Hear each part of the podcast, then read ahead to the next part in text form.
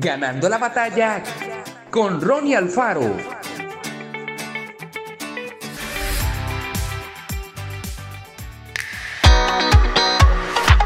Durante casi 30 años, Alemania estuvo dividida en dos.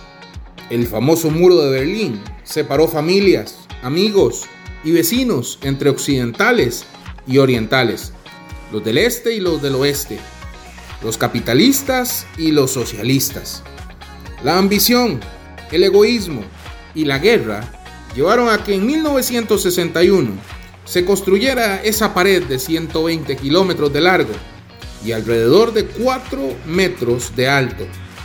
El desgaste de un sistema político y la vergüenza que significaba mantener ese muro hicieron que en 1989 se derribara y la nación volviera a unirse.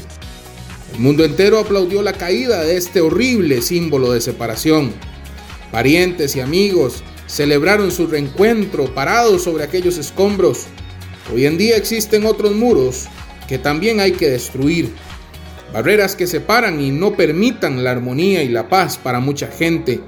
La discriminación, el odio, las guerras, la codicia, el orgullo, la esclavitud, el fanatismo, la desigualdad económica, el racismo y la exclusión social son algunas de las paredes que dividen y solo causan sufrimiento, tristeza y separación entre las personas. Conocer a Jesús es el primer paso para lograr la paz entre la gente. ¿Cómo? Primero, al recibir su amor y perdón, se caerá el muro que nos separa de Dios. Y luego, con sus fuerzas, podremos trabajar, cambiar la sociedad y construir un mundo diferente, sin barreras ni muros de separación. ¿Cuáles son los muros que dividen a las personas de nuestra ciudad? Pensemos qué podríamos hacer para ayudar a que sean derribados.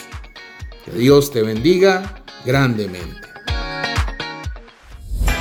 Esto fue Ganando la batalla con Ronnie Alfaro.